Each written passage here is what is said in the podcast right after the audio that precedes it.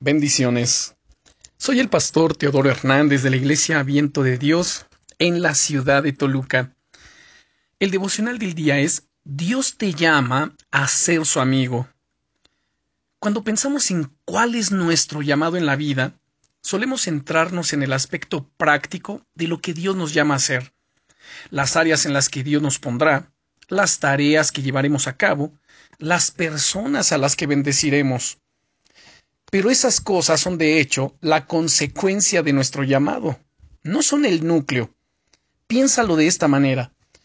Dios no desea necesariamente siervos.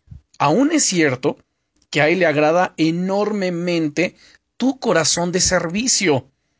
El Señor Jesucristo tuvo una conversación con sus discípulos a este respecto y quiero invitarte a que te unas a, la conversación y a que imagines que Jesús está diciéndote esto a ti personalmente.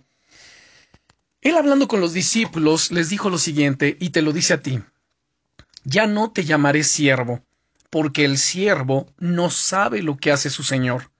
Pero te he llamado amigo, amiga, porque todas las cosas que oí de mi Padre te las he dado a conocer. Esto lo puedes tú ver en el Evangelio de San Juan, en el capítulo 15 y versículo 15. Mira qué maravilloso es esto. En la vida cristiana, todo fluye a partir de la amistad profunda con Jesús. Tu amistad con Él es el motor que te permite descubrir sus planes para tu vida y que te guía a la hora de dar pasos de fe. De la misma manera en la que no puedes construir el techo de la casa sin haber puesto los cimientos, la prioridad se encuentra en Él. Todo parte de Jesús. Todo permanece en Jesús y finalmente concluirá en Él, en Cristo Jesús. Así que por ello podemos dar fe, por ello debemos dar pasos de fe, debemos permanecer firmes en Él. Además, permíteme contarte esto. A lo largo de mi vida, ha sido mi cercanía y mi amistad con Dios la que me ha permitido ir descubriendo gradualmente sus planes para mí y la que me ha guiado y me sigue guiando en el día a día para dar los pasos correctos que me acercan al destino que Él tiene preparado para mí.